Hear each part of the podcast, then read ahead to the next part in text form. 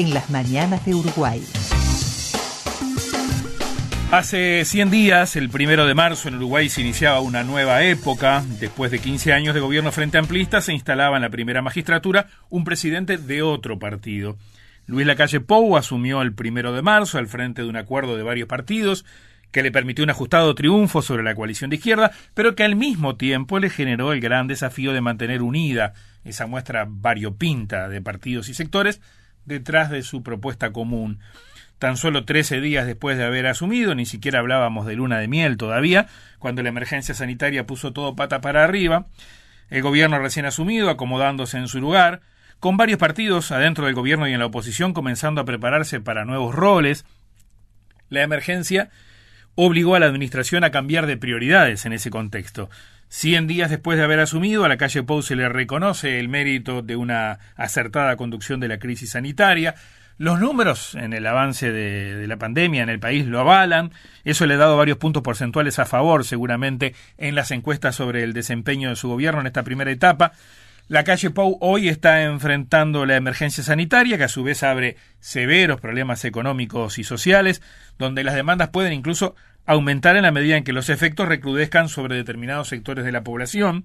Momentos que además no están exentos de riesgos políticos, ¿no? Toda vez que en paralelo a la emergencia sanitaria se debió cuidar la prevalencia de la coalición multicolor en medio de las desavenencias en la discusión por el proyecto de ley de urgente consideración. Todo esto con una cuidada estrategia de comunicación que también puede ser riesgosa, hoy es bien vista y muestra al presidente haciéndose cargo, como le gusta decir a él, pero el riesgo de la sobreexposición y el riesgo al error es una realidad para cualquiera que salga ante los medios con la frecuencia que lo hace el presidente de la República, que está cumpliendo, como decíamos, sus primeros 100 días al frente del país. Sumamos a Eduardo Botinelli, director de Factum. ¿Cómo estás, Eduardo? ¿Qué tal? Buenos días, Luis. ¿Cómo estás? Bien, bárbaro. A ver, eh, los 100 días más extraños eh, en cuanto a, a, posibilidades de evaluación por, por esa extraordinaria situación que, que lo ha cruzado y que todavía nos tiene, que es la emergencia sanitaria, ¿no? Sí, eh, digamos que es lo que lo hace incomparable a 100 días de otros de otras presidencias, ¿no? Es decir, este, está marcado completamente por por la pandemia del, coronavirus eh, que ha llevado a tomar decisiones eh, o dilatar decisiones.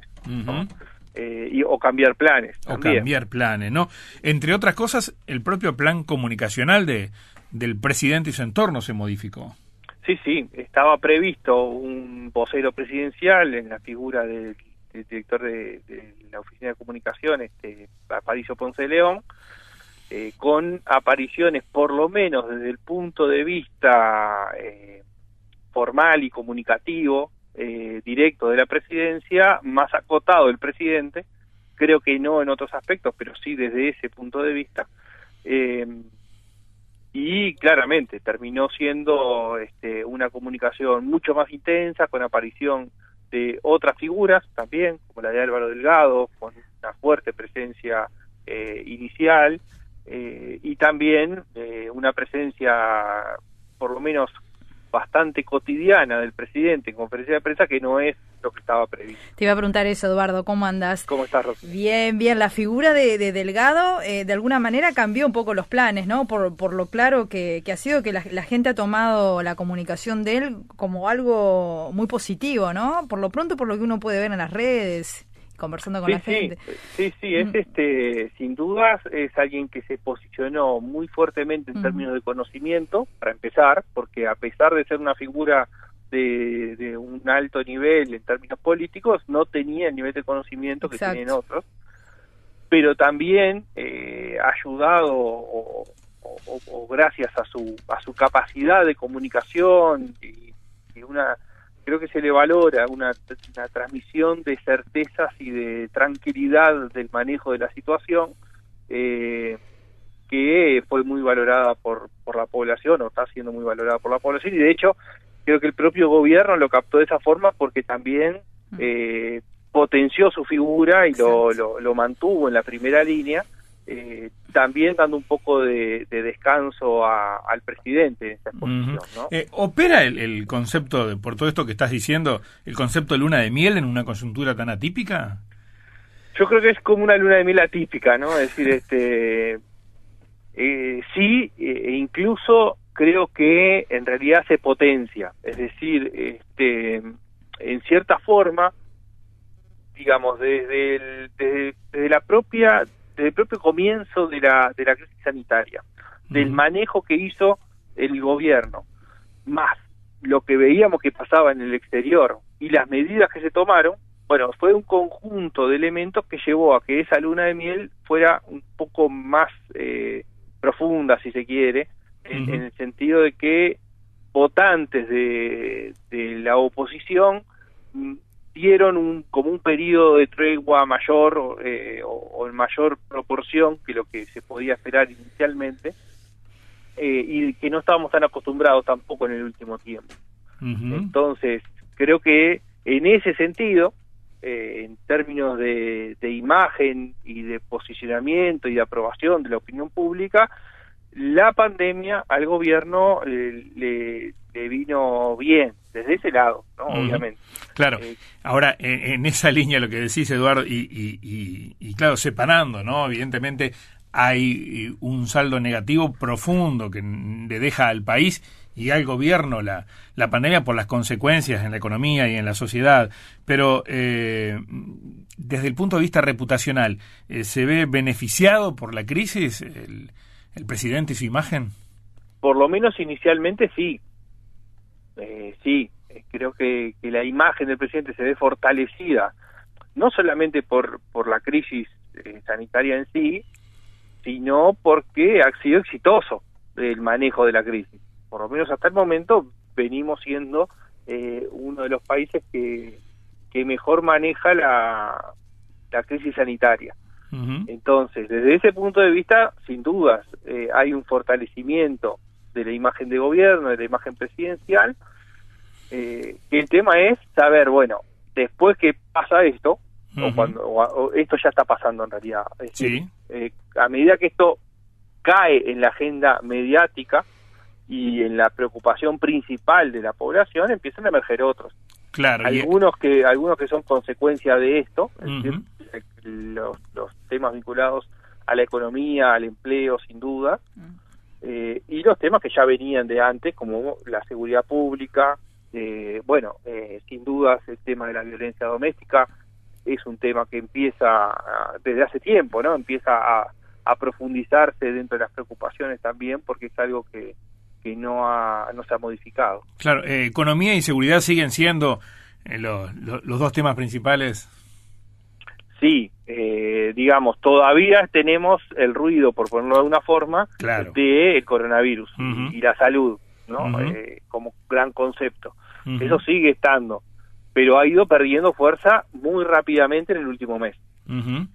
Eh, que, bueno, en realidad tiene un correlato directo con la situación que estamos viviendo, ¿no? hay, hay un retorno a las actividades masivo, hay este eh, las cifras de, de, contagiados, de casos activos, este, van disminuyendo drásticamente. Entonces, bueno, todos esos elementos van llevando a que, bueno, es algo que ya no preocupa tanto ni generaba tanta angustia como pasaba al principio. Eh, y bueno, entonces en la medida que eso va desapareciendo como, como un elemento de, de preocupación, van emergen otros, ¿no? Emergen otros que, que se van posicionando eh, y son esos dos, ¿no? Claro, y sobre todo las consecuencias económicas, ¿no? Este, en definitiva, las demandas seguramente crezcan debido a la, a la recesión en la que en la que entramos y, eso va, va a exponer, ¿no? Va, va a tensionar al gobierno. Claro, eh, por eso decía, bueno, hay, hay inicialmente hay un, un, hándicap a favor, digamos, del gobierno, de decir, bueno, este, eh, logra capitalizar los primeros movimientos, hay que ver cómo sigue adelante en las preocupaciones, ¿no? si, si da respuestas en la medida o, si la población entiende que las respuestas que da el gobierno son satisfactorias o no, eh, y eso va a marcar un poco los próximos los próximos meses. ¿Cómo estás viendo lo que ha sido el, paso de, por ejemplo, el proyecto de ley de urgente consideración, una de las grandes prioridades del gobierno, que ya pasó el Senado, ahora está en diputados? ¿Cómo viste el análisis y, bueno, su final aprobación por parte de la Cámara Alta?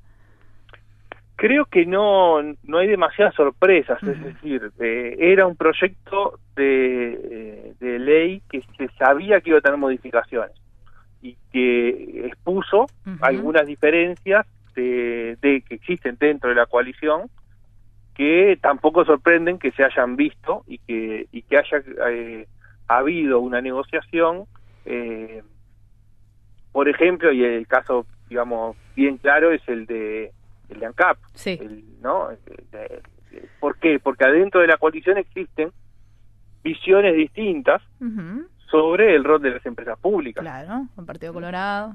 Eh, una parte del Partido Colorado, porque dentro del Partido Colorado hay algunos matices también, ¿no? Eh, el Cabildo Abierto con una posición mucho más estatista, y dentro del Partido Nacional eh, prevalece la, la visión más liberal de, del rol de las empresas públicas.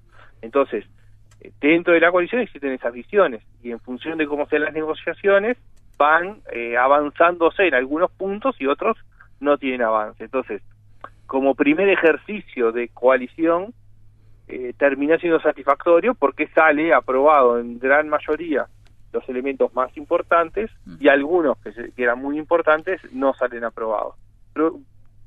fruto de esa negociación.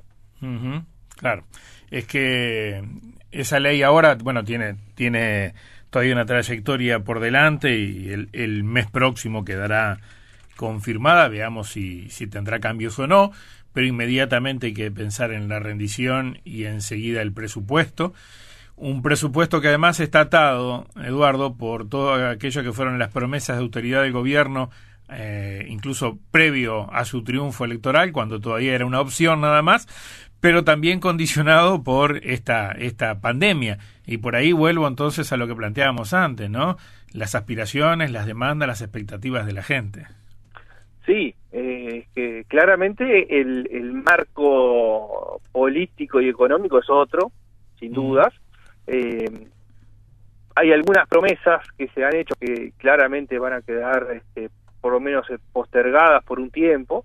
Eh, por lo menos, para poner un ejemplo bien concreto, los 900 millones de dólares de ahorro, no, no, bueno, ya lo anunció el propio gobierno, eso no, que, no, no, va a ser cumplido por lo menos este año. No sé cómo, cómo se proyecta hacia adelante. Pero va a haber promesas incumplidas, eh, varias por lo menos eh, a partir de la, de la pandemia. Pero sin duda la ley de presupuesto va a marcar muy fuertemente un año eh, clave para la coalición. Creo que también es un año clave para la oposición y, y en todo en todo caso aparenta ser como como todos los, los los presupuestos es conflictivo, ¿no? Es decir, este, vamos a tener sin duda movilizaciones también un poco en función de cómo sea el, el, avance de, la pandemia. Claro. sí, como está, eh, uno puede pensar que como ha habido también en los gobiernos de Frente Amplio, este, movilizaciones estudiantiles, movilizaciones de la de la educación, de del es decir, va a ser un año más convulsionado incluso desde otro punto de vista que este. Claro. y otro tema del que hablábamos recién, eh, pero que para nosotros, los, comunicadores y, y, ustedes como observadores de esta realidad, eh, seguimos de cerca y es este, esa estrategia comunicacional, eh, la impronta del presidente de la calle Pou, ¿no? una mayor presencia personal implica riesgo, ¿no? Cuando uno más habla, tiene más riesgo de, poder equivocarse, ¿no? Eh, ¿Seguirá esa, esa tendencia? ¿Cómo observas eh, eh, la, la, la, solidez que puede tener una estrategia de este tipo con los tiempos desafiantes que se vienen? Bueno, yo creo que el gobierno tiene un muy buen equipo de comunicación no, no, no hay duda de eso en el sentido de, de, lo que se ha mostrado hasta el momento. Eh, ha medido los timings muy bien, la, ha medido muy bien también los lugares y las formas de, de exposición del presidente y del gobierno. Y creo que en la medida eh, que esto avance o, que el gobierno vaya avanzando, lo que va a haber es un estudio eh, sobre la necesidad o no de, exposición. Es decir, creo que va a ser un poco... Ir, ir, graduando esa, esa presencia. Sí, graduando porque, a ver, no hay dudas. Primero, que hay más posibilidades de cometer errores cuando uno está más expuesto. Este, eso no, no, hay dudas. Y hay un riesgo de desgaste de la figura. y, y, claramente es algo que, se, que desde el gobierno se busca. Eh, cuidar, ¿no? Eh, cuidar ese, ese desgaste y cuidar la imagen del presidente. Eh, eso está claramente este, dentro de, los objetivos comunicacionales y, tener en consideración algunos puntos clave, ¿no? La, firmeza en el mando, el, la responsabilidad, la presencia, pero sin entrar en un desgaste permanente de exposición por lo menos exposición periodística, por ponerle de alguna forma, es decir, porque hay, hay una forma de estar presente sin necesidad de estar respondiendo preguntas. Claro, sí, sí, sin dudas. Eh, Eduardo, si tenés que elegir em, dentro de, del menú que está abierto, aquel aspecto que te parezca más desafiante para lo que, lo que viene ahora después de estos 100 días para el gobierno? Bueno, sin dudas es el, factor empleo, ¿no? Eh, el empleo es un problema porque todavía estamos corriendo en los meses de seguro de paro. Eh, ya lo han advertido el propio ministro de Trabajo, Mieres, es decir, eh, hay un riesgo importante, latente, que varios de esas de esas personas que están en seguro de paro no retornen a su a su puesto de trabajo, son un puesto de trabajo perdidos hay una transformación que se está dando en, la organización del trabajo que más que cambiar totalmente algunas dinámicas, lo que hizo fue acelerar algunos procesos. Mm. Y esos procesos se mantendrán o no, tiene, tiene que, analizarse un poco porque no solamente la cantidad de gente, la forma de trabajo, en las horas dedicadas, eh, va a tener repercusión en los ingresos de los hogares, eh, bueno, obviamente los puestos de trabajo tienen una vinculación directa con, con, la economía. yo creo que el desafío central de, lo que queda de este año es eso, ¿no? La, reactivación de, los puestos de trabajo. Tal cual, totalmente. Eduardo Botinelli, director de Factum, por hoy gracias, la seguimos en cualquier momento, Hasta luego, Eduardo, un gusto. muchas gracias a ustedes, saludos y a las órdenes. Hasta pronto. Que anden bien. Chao.